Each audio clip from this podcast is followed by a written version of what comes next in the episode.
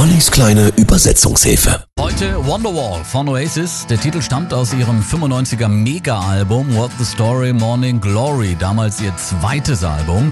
Noel Gallagher sagte später bei Wonderwall gehe es um einen imaginären Freund, der kommt und einen quasi vor einem selbst rette.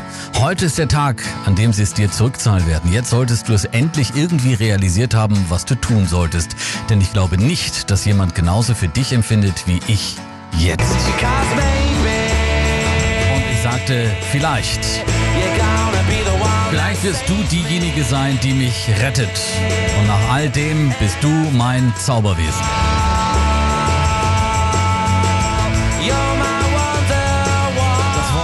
Wonderwall kann ganz unterschiedlich übersetzt werden, zum Beispiel als eben Zauberwesen oder meine Angebetete oder meine Schutzwand, die mir Rückhalt gibt. Wonderwall, so etwas wie ein, ja, mentales Bollwerk.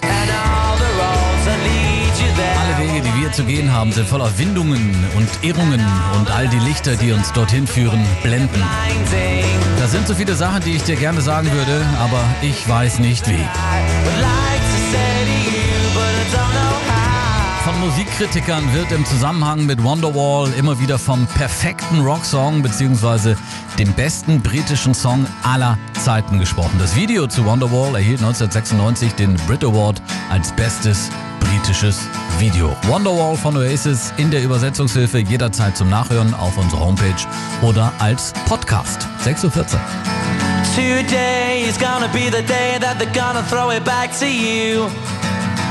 By now, you should have somehow realized what you gotta do.